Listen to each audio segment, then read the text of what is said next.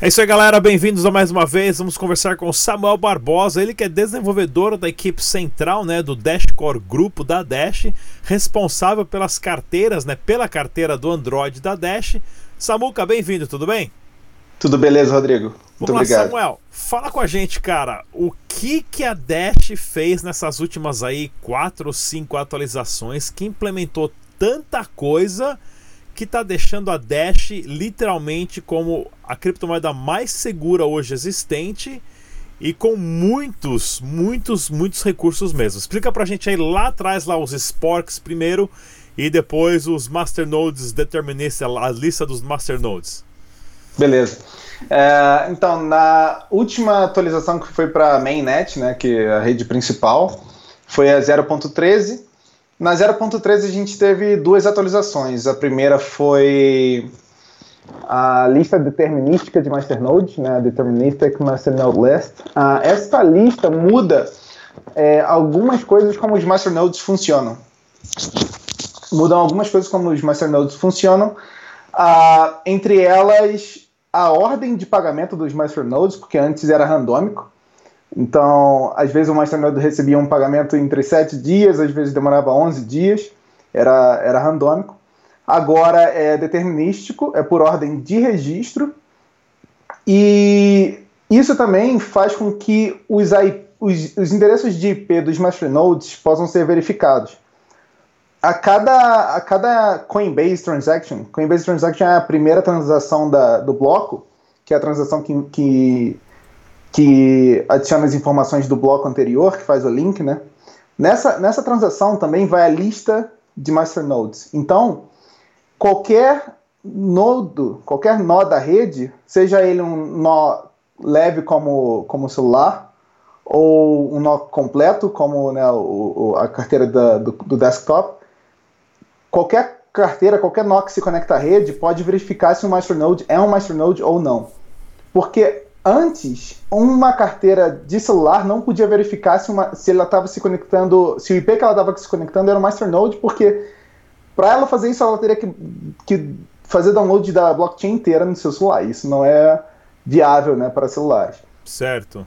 Então, agora, como o IP do masternode está gravado na transação da blockchain, os celulares sempre pegam a Coinbase, né, que é a primeira transação ali do bloco, é, isso é uma informação leve para o celular, então o celular consegue verificar se o IP que ele está se comunicando é o masternode.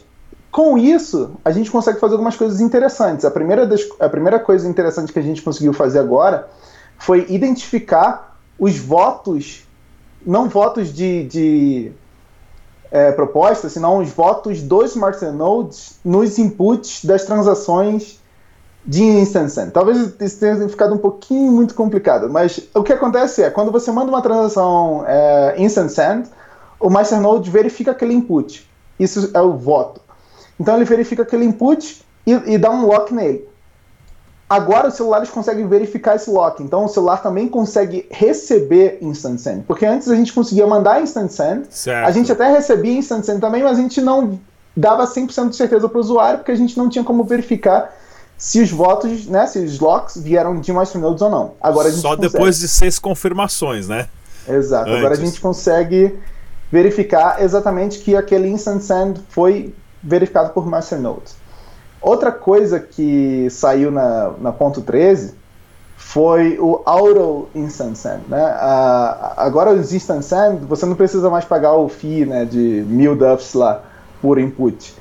Agora mil é Duffs que era quanto antes? Mil Duffs dá antes quanto? A mil Duffs no preço de hoje dava tipo 2 cents. 2 centavos, né? Que já era muito é. barato por transação, ficou mais é. barato ainda. Agora a gente paga 0.0001 centavo de dólar por uh, envio de Instant Send, desde quando o seu, a sua transação tem até 4 inputs.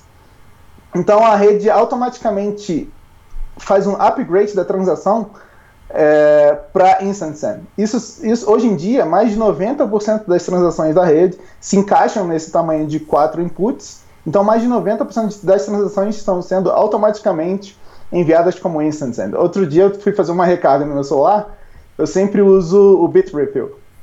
É, e eu sou pão dura, né? Eu espero um bloco lá de confirmação para não mandar o para não pagar o feed do Instant Send.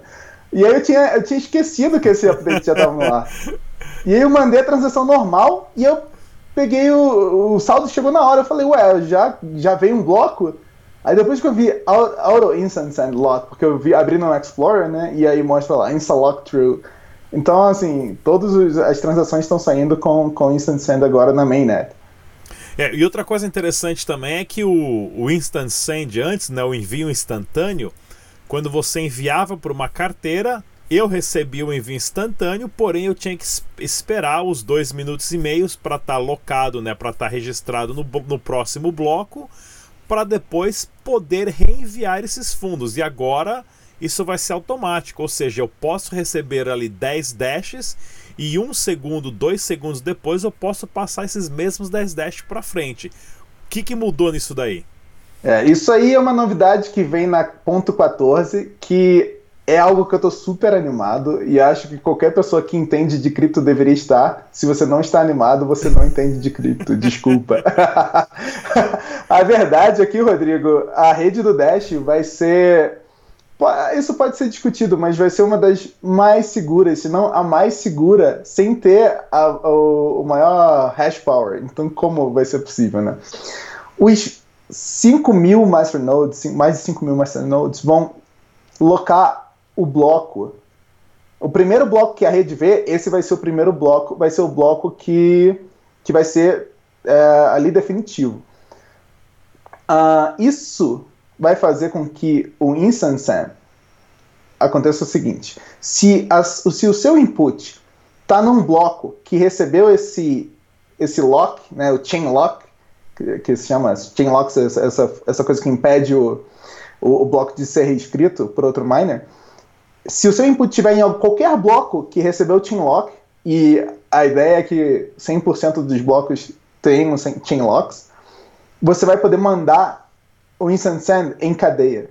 Então eu te mando o instant send, você manda o instant send para outra pessoa, outra pessoa recarrega o Bitrefill, Bitrefill manda para exchange, tudo automático assim. Isso tudo pode acontecer em menos de 10 segundos. E... Com a mesma segurança de de proteção ao ataque 51% de todos aqueles blocos que foram inscritos com Chainlocks. Vai ser muito seguro, Rodrigo. Então vamos lá, fala pra gente também, porque antes no, no, o Dash funciona com prova de trabalho, né, com mineração, onde existe a possibilidade do ataque de 51%, né, 50 mais 1% ah, do hash power e você fazer uma corrente paralela e depois deletar essa corrente paralela. Porém agora existe também o chain locks, né, que é o LLMQ, LLMQ, né, que possibilita ou que impossibilita um ataque porque tem que ter um controle de 60% dos masternodes. Como que é isso tecnicamente? Explica pra gente, é você que é o, o cara da parte técnica. Beleza, eu, eu sempre tento explicar sem ir muito técnico, mas você pediu, eu vou tentar fazer um meio termo ali. Ah, quando, em redes né, que, que usam um sistema de uh, de consensos do Satoshi, né? Porque o, o Dash herdou isso do, do código do Bitcoin. Uh, tem uma regra que é o primeiro bloco visto pela rede. O primeiro bloco visto pela rede é, é válido. É o Coinbase, né? Na verdade, o Coinbase é a primeira transação do bloco. Ah, tá, tá. Então, o primeiro bloco visto pela rede é válido. Só que, se você estiver minerando sozinho e você acumular mais hash power do que toda a rede, essa regra a regra de bloco com mais hash power, né, de cadeia com maior prova de trabalho, ela é superior à, à regra do, do primeiro bloco visto. Então, se você estiver minerando, vamos supor que você tem 50% mais um do, do poder de processamento da rede do Dash ou do Bitcoin. Você consegue minerar sozinho e depois de um tempo você consegue publicar esses blocos na rede. O que, o que a gente vai fazer no Dash é o seguinte, né? O, o que a galera do Core está fazendo é o seguinte quando esse primeiro bloco for publicado, os masternodes vão registrar esse bloco. Esse bloco vai receber esse voto. Aquele é muito parecido ao voto do Instansen. Agora é esse voto no bloco. Então, o, essa, essa regra do primeiro visto vai ser a regra de ouro na, na, na história de blocos da rede do Dash. Então, se o seu bloco, se o bloco que você publicou como mineiro, né, é, é mineiro que fala no Brasil? Não, minerador. Minerador, mineiro é espanhol. Aqui na Colômbia, mandou aqui bem, na Colômbia fala mineiro. Mineiro, carioca, pode ser qualquer um que mandar o bloco. qualquer, o minerador que mandar o bloco, o primeiro que mandar o bloco, esse bloco, se ele receber esse voto do, do Masternode, esse bloco já é definitivo. Então, não importa, você pode estar minerando por trás, ter 60% da rede de, uh, de processamento, né, de hash power, de, de gerar os hashes do, do, do Dash. Se você publicar esses blocos, esses blocos já vão estar obsoletos, porque o bloco que foi publicado antes já recebeu o voto do Masternode, tá, tá gravado na história da, da cadeia, já era, não tem mais como atacar. Para atacar, você vai ter que comprar mais de 50% do, do poder de processamento e mais de não sei quantos por cento, acho que 60%, tem um número aí que, que, que ainda está sendo ajustado, mas vai ter que comprar quase todos os masternodes. Então, assim, é, inviável complicado. Para tentar, pra tentar ah, falsificar um Dash é inviável isso, né? É, vai ser complicado, sim. Cara, essa, é, todas essas transformações que o Dash está passando são fenomenais, porque assim, enquanto eu vejo o pessoal da Light Network aí se matando para fazer os nodes funcionar aí. Os caras falam, não, porque agora temos não sei quantos nodes funcionando com tantos. Eu falo, nossa, o Dash tem 5 mil masternodes fazendo transação com frações de centavos em um segundo e agora tudo de uma forma segura, né? É impressionante. Porém, o Bitcoin, o Bitcoin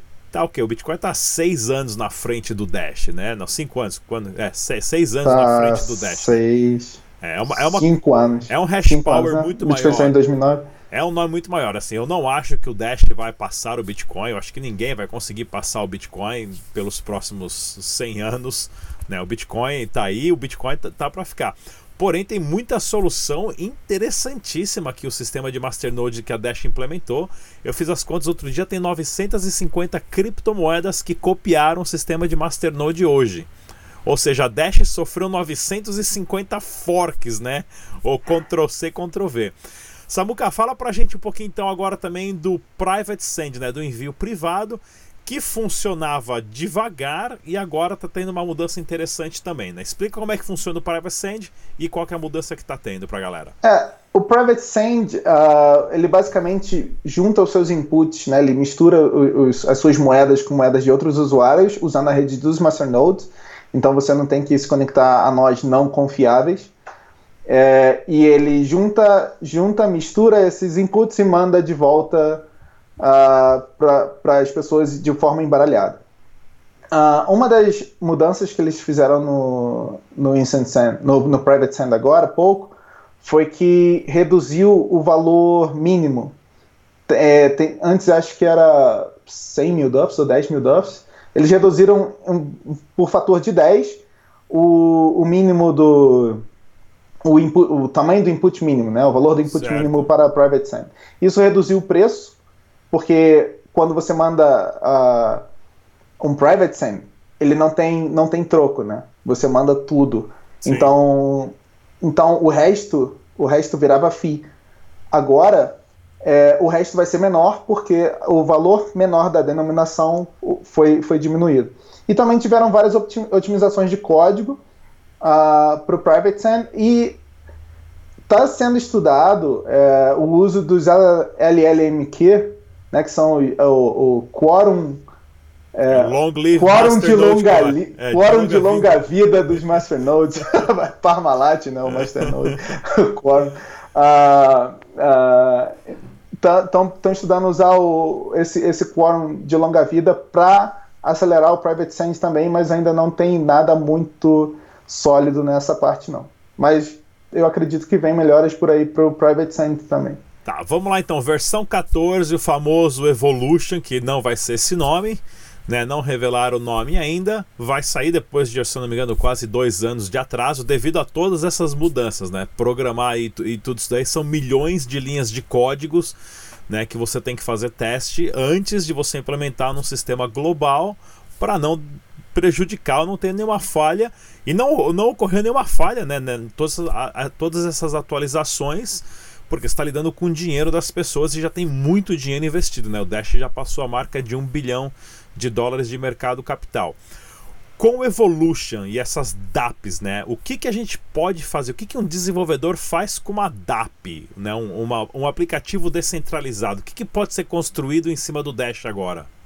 Isso vai facilitar duas coisas principais, Rodrigo. Uh, hoje, se você quiser interagir com a, com a rede do Dash, você tem que usar métodos SPV, né? Tem que, tem que usar mensagens de P2P, que às vezes são um pouquinho mais complicadas do que as mensagens de HTTP, que, que as pessoas geralmente usam para se comunicar com, as, com APIs. Uh, então, a rede do Dash em si não, não tem uma API em HTTP hoje, nenhuma rede blockchain, pelo menos das que estão, sei lá, nos top, as importantes, né? Acho que são de projetos verdade, de verdade. de verdade, né? Nós que rodam, sei lá, em 20 nós, né, 21, não, essas não.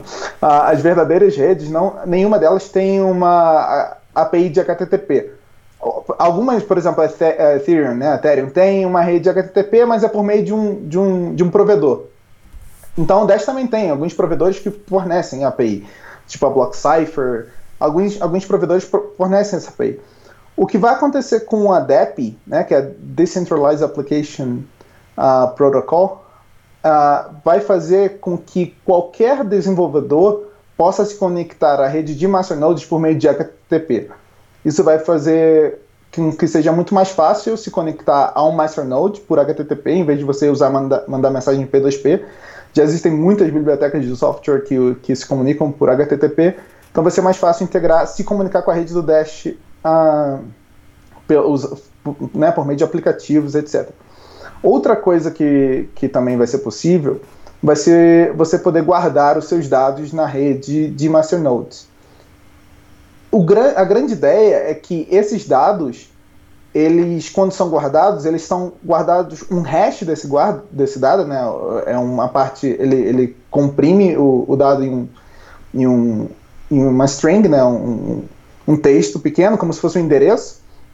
E esse endereço comprova que esse dado está guardado na rede do masternode e, e comprova a validade desse dado. Certo. Esse, essa validade, né? Essa, essa prova de integridade do dado vai, ter, vai estar guardada na blockchain.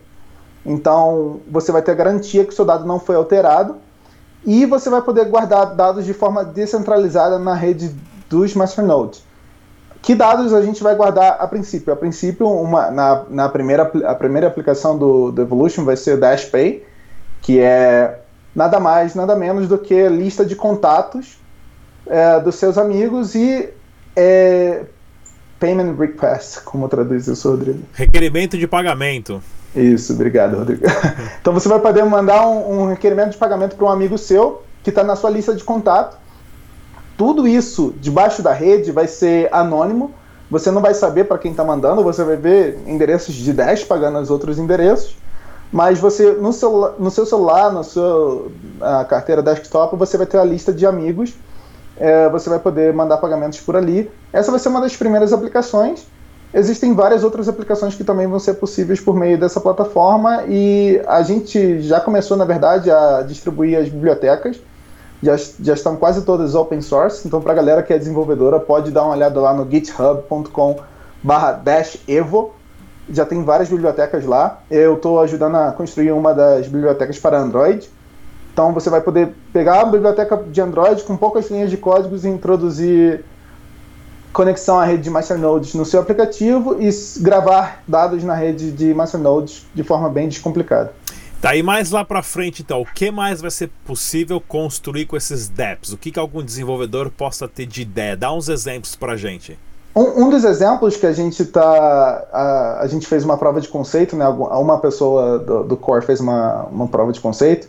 Uh, é o Memo Dash, que é como se fosse um Twitter descentralizado os, os, eh, os posts né, são guardados na rede de Masternode e é assinado ali pela chave privada do usuário que, então, que, que manda aquele post. Então você possui, você é dono do seu próprio conteúdo. Esse é um dos exemplos. Por exemplo, eh, eh, já vi algumas, algumas discussões na rede que, sobre os dados do Discover Dash, né, que é o nosso mapa que a gente usa para saber onde estão os merchants. Isso hoje é centralizado existem ideias de, de mover, por exemplo, esse tipo de conteúdo também, né, lista de comércios que aceitam Dash para a rede, é isso. para a rede dos masternodes. Muito... Existem várias, várias possibilidades e a, o que a galera tiver ideia de criar vai ser possível. Vai ser possível. Vamos lá então. Bem, bem legal, assim, são, são todas a, a updates, atualizações muito mais do que válida, porque prova, né, os últimos 12, 14 meses que tem sido um dos piores momentos do, do inverno de criptomoedas, os desenvolvedores da Dash, você, todo o pessoal do Core Team, nunca trabalhou tanto na vida ganhando metade da metade do que ganhava antes porque o preço caiu, né? E as pessoas que ficaram estão realmente é porque acreditam no projeto, né? E a Dash mais do que cresceu ah, nesses últimos dois meses aí pulou de 65 dólares para 120, quase 130 e 140, né? Baixo caiu para 120 agora, né? Ou seja, antes dessa alta do Bitcoin já tinha dado essa, essa subida porque várias atualizações saíram sem dar nenhum problema, todas funcionaram 100% e agora aí tá saindo o Evolution, né, a versão 14, que vai ser acho que é 01, né, que vai vir de 14 e vira 1, né? É, da 14 a princípio vai pular para 1. Vai pular para 1. Né? Porque agora é 0.14. É, 0.14. Aí vira Isso. versão 1, que é o Evolution, né? Que é o que o Evan Duffield já tinha falado em 2015, que ele queria é. fazer tudo isso. Porém, para as pessoas ver que demora, né? Por isso que eu tento às vezes explicar pro pessoal, não é que eu estou criticando outro projeto, mas você lê o white paper de tal projeto, os caras falam que vai fazer tudo isso, fala, olha, pode até fazer, mas você pode meter uns 10 a 15 anos para isso estar tá funcionando. Porque o do Dash atualizações simples, é, com uma equipe fantástica já trabalhando, demor atrasou e demorou 3 anos. Né? Como é, é que tem cara falando que vai fazer esse monte de coisa aí, né? E as pessoas põem dinheiro em cima e tem que tomar muito cuidado com isso mesmo. E como é que tá a situação em Medellín aí, que você que mora em Medellín, porque eu só vejo no Twitter do George do Paga com Dash vários negócios aceitando Dash diretamente. Como é que tá vivendo com Dash em Medellín?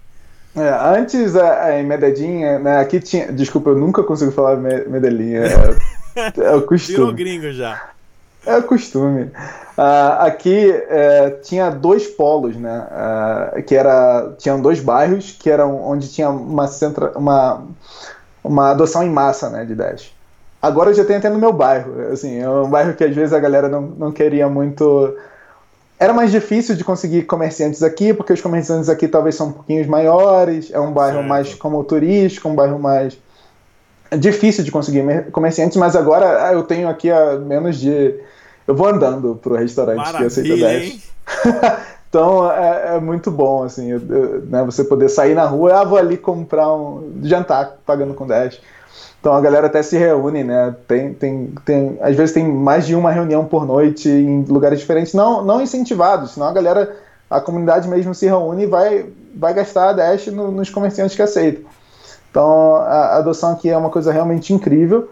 Uh, o trabalho né, feito pelo, pelo George aí no Dash Colômbia, é, cara, é sensacional. Legal. E pessoal, só para deixar um toque também, eu preciso fazer a tradução do documentário que eu gravei lá na Colômbia há uns meses atrás. Eu já fiz a primeira versão em inglês, só preciso gravar a voz agora em português, mas dentro de uma duas semanas está saindo para vocês verem. E logo mais eu vou ver se eu volto para Medellín, aí para Colômbia, para a gente comer um hamburgão naquele, naquela casa de hambúrguer que aceita a Dash lá, que foi maravilhosa.